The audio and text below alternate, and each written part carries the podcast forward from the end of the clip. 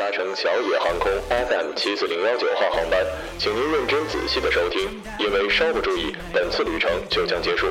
每次航行时长为五分钟，每日一次，每天一日。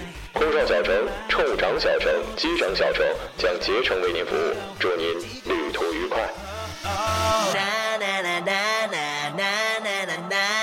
Wow, fantastic, baby.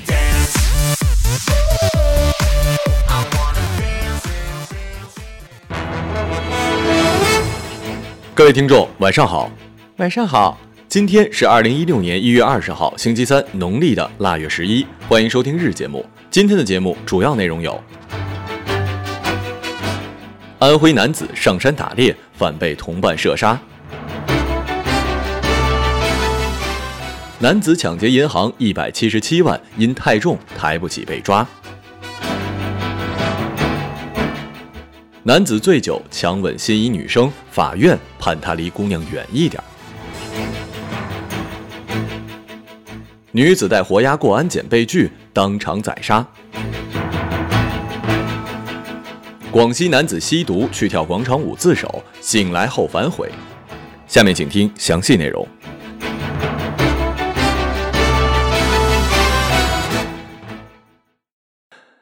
死者原来在当天晚上约护丘队员叶某来到了小河镇张村松树凹打猎，为了防止惊动野兽，李某在山脚下等候，叶某独自一人上山寻找猎物。叶某前进了将近四里路之后，发现没有猎物，就往回走。然而没走多远，叶某发现距离自己五十米左右的小河里有亮光闪现，他抬手一枪将光点击倒，之后才发现原来是自己的同伴。李某的父亲也表示，叶某跟自己家并没有仇，而且跟儿子玩的特别好，不是朋友也玩不到一块去，确实是失误。他也表示了谅解。根据了解呢，这两个年轻人都是有狩猎许可证的，也就是说他们上山打猎的行为是合法的。呃，那就应该说是飞来横祸了吧？既然人家家属都谅解了，咱们也不好再说什么了，对不对？只有最后一句话：手机真的不是什么好东西啊！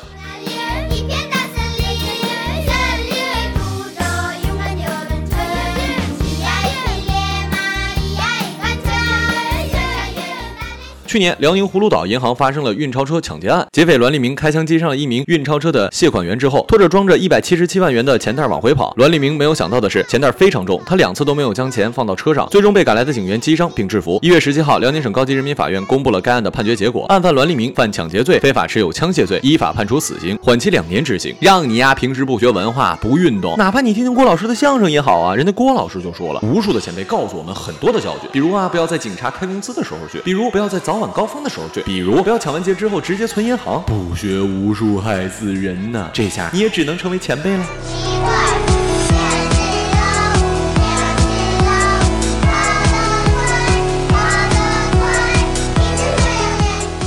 去年八月初一的一天凌晨二时许，常某酒后用力敲门，迫使朱女士打开房门。进门后，他强行将朱女士抱住，并推倒在床上，实行了猥亵行为。朱女士激烈的反抗，将常某的舌头咬伤，并将其身上多处抓伤。后因常某进入醉酒状态，朱女士才得以逃脱并报警。近日，安徽省蜀山区法院首发禁止令，判定男子常某两年半的时间内不得接触被害人。哥们儿，我呢是从来不相信酒后乱性这回事儿。虽然我已经承认体验过断片儿了，但是绝对不可能有什么借着酒劲儿完全不知道就对人家姑娘如何如何了。真的断片儿那就睡觉了，啥都干不了。起码在我身上是这样的。你这明显就是酒壮怂人胆。还有就是，看样子你应该跟人家不是很熟吧？如果是熟人的话，也不至于报警了呀，对不对？像你这种完全不了解人家，就说喜欢人家，借着酒就耍流氓的行为，真是忒幼稚了。哥们儿上了高中之后就没干过了。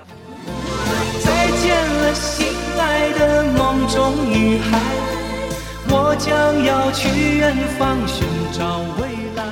火车站安检口，一名女子手持水果刀蹲在地上，眼前是一只被破开喉咙的鸭子，鲜血浸透了剖开的报纸。女子说，因为自己携带的活鸭不允许带上车，所以她不得已在上车前将鸭子宰杀。为了杀鸭子，她还专门向别人借了刀。成都东客站的相关工作人员也是向记者描述，公共场合宰杀鸭子肯定是不妥的。该工作人员表示，事情发生的过程中，车站工作人员未能及时的发现和制止，也是我们管理上的不足。大姐呀，你这么大庭广众就痛下杀手，有没有考虑过鸭子的感受啊？它到底犯了什么天理不容之罪，要被您凌迟示众还？您如果学另外一位老阿姨去洗手间杀鱼呢，多少还能好一点。您这直接在大厅下手，流那么多血，你让人家保洁阿姨怎么清洗啊？太没公德心了吧！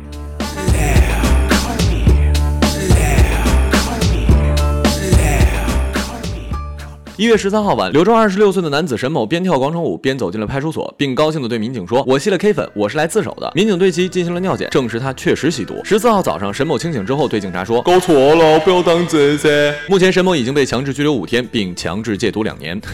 大哥呀，我劝你得这么想，这说明你还是有救的，你的内心深处呢还是想要学好的。我猜，要是四川跟山东那两个爱妻狂魔 K 完粉之后，应该会在广场上大喊：“我爱我媳妇儿，我是马子狗，我就是耙耳朵。”